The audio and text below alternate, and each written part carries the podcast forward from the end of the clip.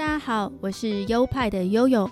在台湾曾在政治领域担任平面设计师，有五年的工作经验。这个节目是我离开台湾的工作后，到加拿大温哥华生活跟继续学习平面设计的经验分享，欢迎收听。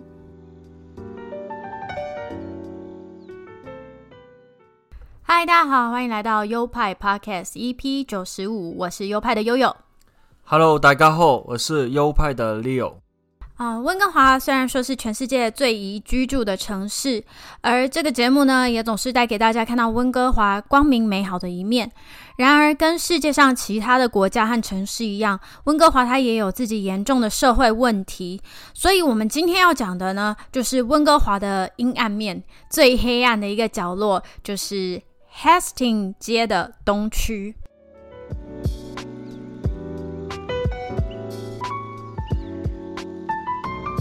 Hastings 这条街可以说是温哥华治安最差的地方，原因就是那条街充斥了上百位的流浪汉啊、吸毒者，还有精神病患在街头及其四周游走。你一看到就会觉得啊，那个样子有点惊人，因为他们的健康状况看起来就显然跟一般人不同。嗯，他们通常都会有纠结的乱发、污秽的衣服，还有沾满污渍的脸。然后靠近他们的时候，都会闻到一些他们身上好像很久没有洗澡的一种油腻的味道。行为举止上呢，有些人步履蹒跚啊，没有办法像一般人一一样的正常行走；有些人连站直都没有办法，常常都是弯着腰、驼着背在走路；有些人衣衫不整啊，像是裤子只穿到一半，就是滑到大腿那边。有些人呢会自言自语，有些人会对着没有人的地方咆哮，有些人会自己诡异的笑着。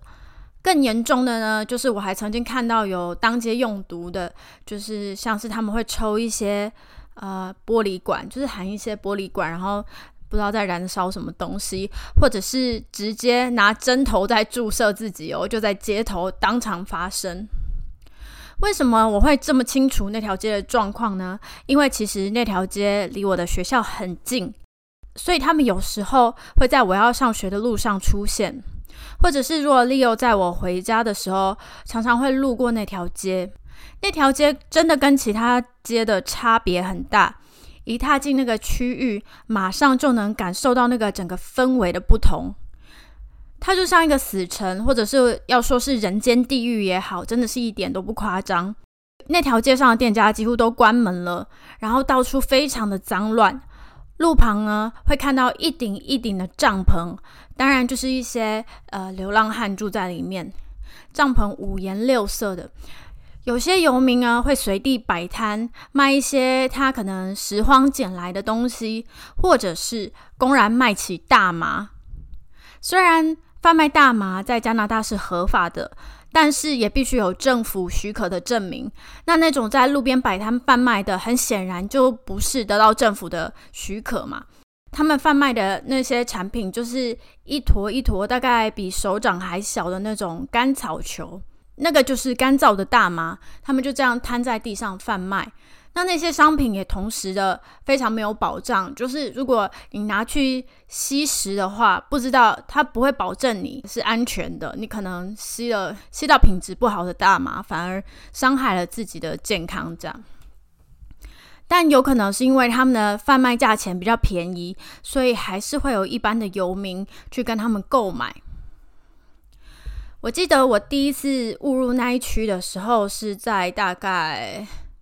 两千零六年，也就是我第一次到温哥华。那那时候因为很无聊，所以我就常常搭着他们的天车，也就是有点像捷运系统那样的东西，到处去，到处去。然后我看到有一站叫做 Stadium Chinatown，它就是体育馆中国城嘛。哦，一看到中国城，我就觉得很有兴趣啊，想说去看看温哥华的中国城长得怎么样。然后我一下站就走走走，不小心误入了那一区。那时候对内区完全没有概念，也不知道它是一个治安很差的地方。但是我马上就感觉到，诶，呃，在那里行走的路人非常的不对劲，他们真的很像那个恐怖片里面会出现的丧尸的那个穿着，我没有夸张，他们的衣服就是那样，然后头发看起来非常油腻，然后凌乱脏乱，反正整个看起来就是很不正常。然后那些人的外表，就像我刚才形容的，就是有一些自言自语啊，然后。有些咆哮啊，乱吼叫啊，更可怕的是，我还看到有一个人，呃，推着好像不知道是哪里捡来一台很破烂的呃轮椅还是婴儿车，我现在记不太清楚。它上面就坐乘坐了一个假人模特儿，整个感觉超 creepy，非常诡异。那个画面，我就觉得好像这个是怎样，呃，丧尸之城还是还是什么鬼屋？鬼屋里面会出现的那种角色，我整个就吓坏。然后我一个人嘛，走在街上，非常害怕自己会出事，所以就赶快就是匆忙快速的离开那一区。然后我回家后就有把这恐怖的经验跟我家人分享。不过这样听一听，真的是很难感觉到那其中的那种恐怖，还有一种诡异的感觉。直到后来，我爸爸妈妈后来有机会。到那一区路过，路过那一区，他们看了以后也是吓到。后来好几年后，我再来温哥华，他们还特别叮咛我说，不要坐到那一区哦，那区真的超级恐怖的啊！我就跟他们说，诶，我之前去过啊，我跟你们讲，你们怎么没有印象？对啊，就是我真的实际到那里去冒险过，这样。对啊，你那时候人生路不熟，去突然去到这个环境，我觉得应该是还是挺有那个恐怖感的。其实有时候，换句话来讲，就是他们哪怕有点那个帮自己投资在自己身上的话的意思的话，他们其实接个业配去那些鬼屋啊装装鬼，其实他们应该也是能成功的。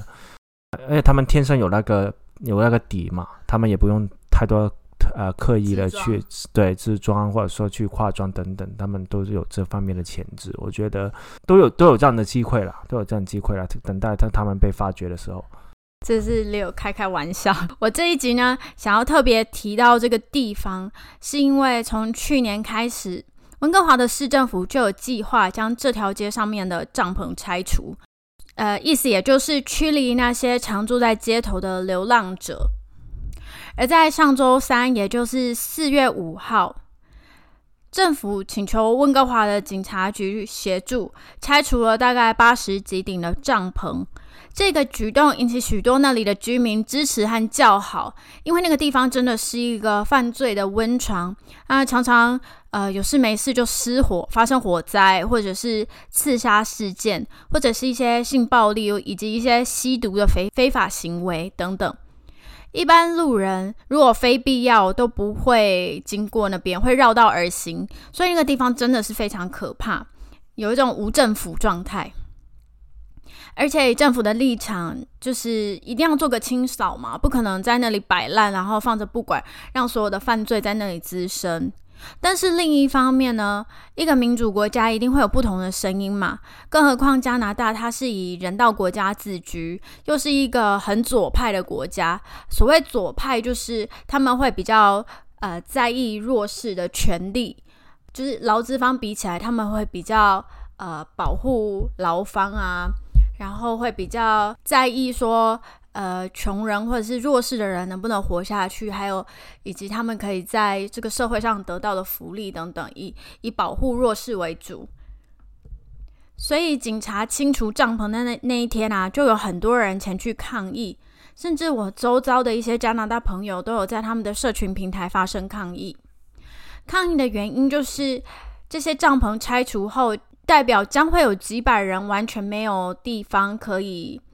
就是没有遮蔽的地方。我明白政府是有事先告知的，他们去年就有先通知，而不是突然的拆除啊。也明白政府呢，其实有等现在才拆除，就是因为天气比较温暖嘛，不会让他们在寒冬的时候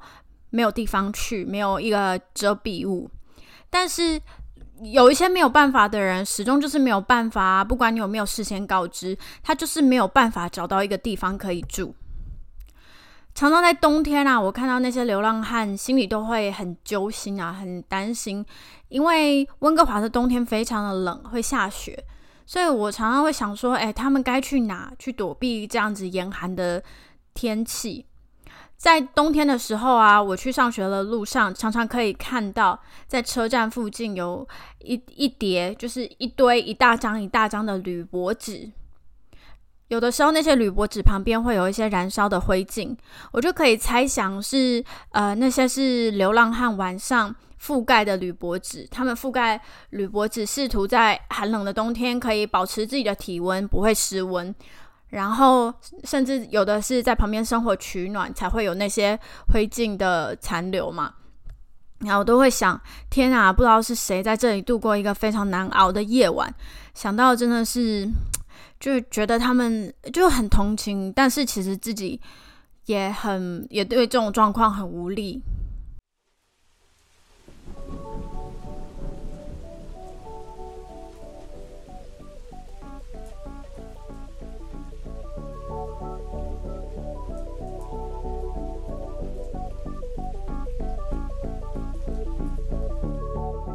我知道很多人会对这些人不谅解啊，会觉得是他们自己把自己的人生搞那么惨，或者是他们没有为自己的人生负责，才会流落到这种地步嘛？还有人会质疑他们为什么诶看起来年纪轻轻的不去赚钱工作啊？政府不是都有安排收容所吗？呃，干嘛不去那边住？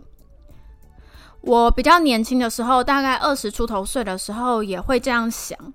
但是，直到我后来大概二零一零年来到加拿大，看了一部舞台剧以后，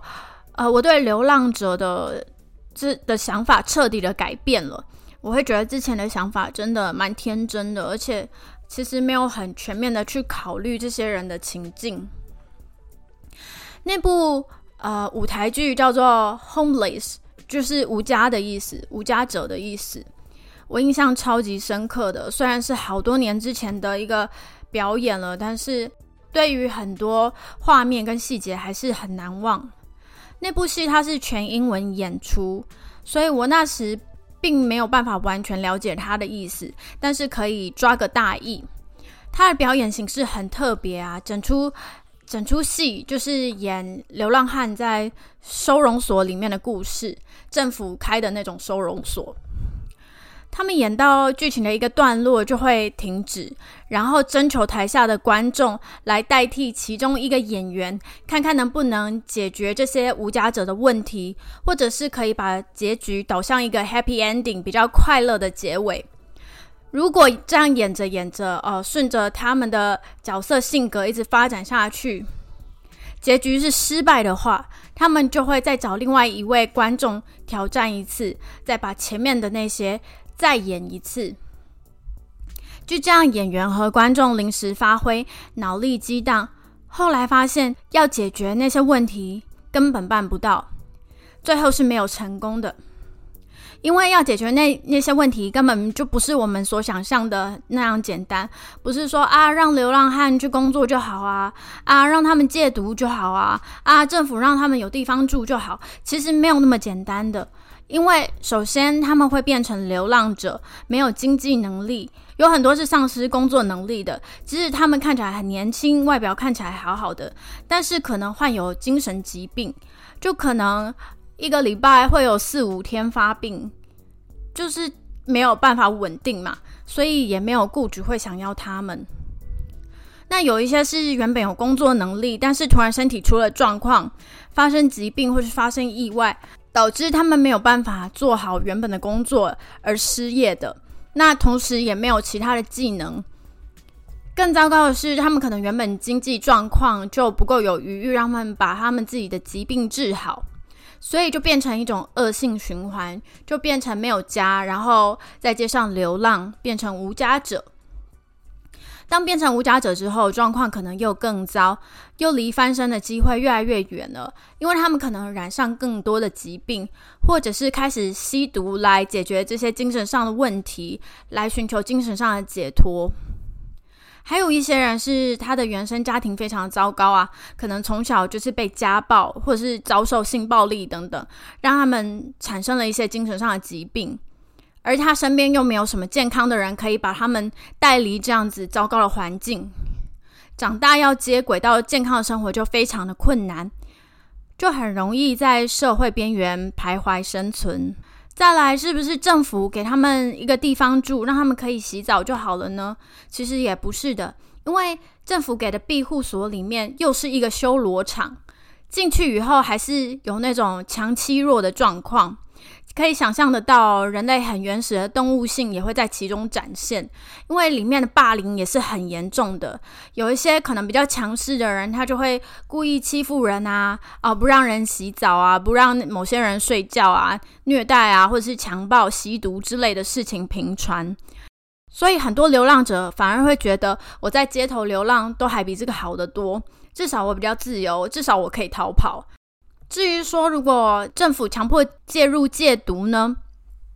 这个方法其实就有点治标不治本，因为戒完毒，他的生活圈或是他的生活上的问题，他的生活条件都没有改变，所以很快就会又重蹈覆辙的回到原本的样子。那这样的意义也不大。每个人每个案例是不一样，每个人有每个人的故事。但是，当我们如果仔细了解，然后把自己放在他们的位置，会发现其实能做的事情也不多。其实我们可能也是动弹不得的。其实我觉得这你这一集的话讲的真的是很全面。我之前的话对这个族群的人的话，其实更多的有同情了。呃，没有说很深究的去研究他们，没有说研究他们为什么来到这个地方，他们之前都是做什么职业，他们之前的家庭结构都是怎么样，他们之前都是遇遭遇过一些什么样的挫折。嗯，有时候甚至可能只是一面的会觉得啊，他们导致成这样，可能是因为他们抵受不住那个毒的那个诱惑。有时候真的去想，会不会是因为他们当时候的那个处境，真的是让他们真的，呃，很难以解脱，真的要只能靠这样的一些，嗯，这样的一个手段来让他们当初的时候更加的好过。嗯，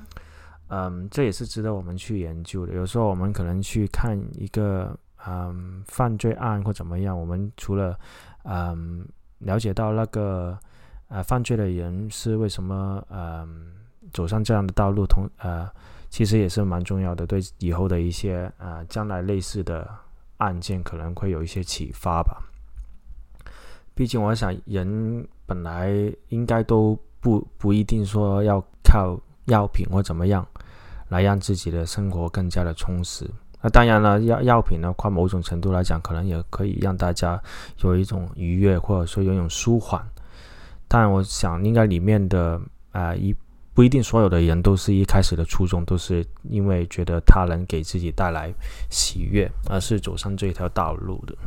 这个话题很沉重，然后每次经过的话呢，都会觉得，嗯，是一个反映呃反映到这个人权社会的重视。就尽管他们可能对于一般人来讲的话，他可能可能比较是另外一个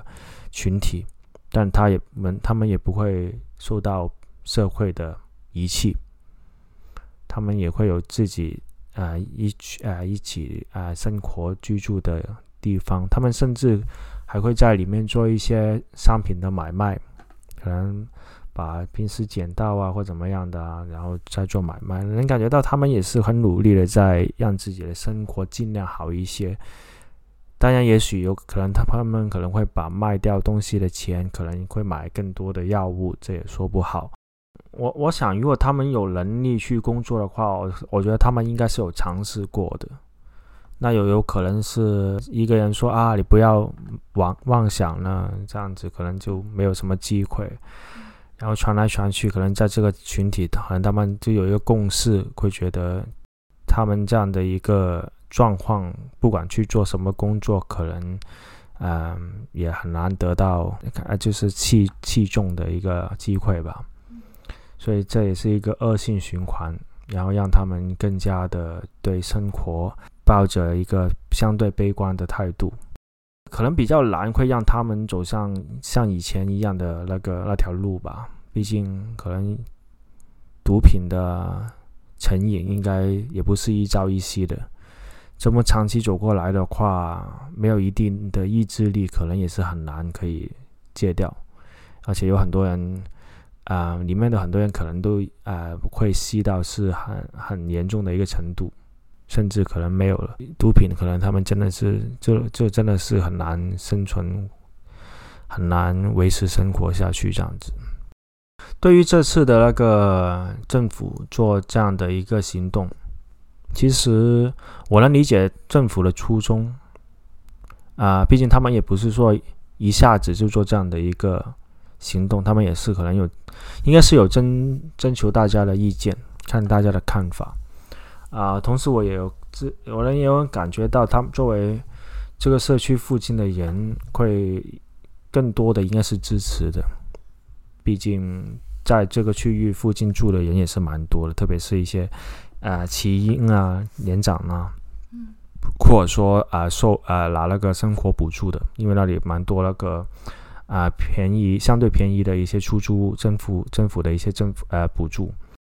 毕毕竟移除这些膨胀的话，对他们来讲，应该也是对这个社区更大的一个啊稳定吧。我我其实我个人觉得的话，可能更。能更好的话，就是建立一个啊独立的一个场所，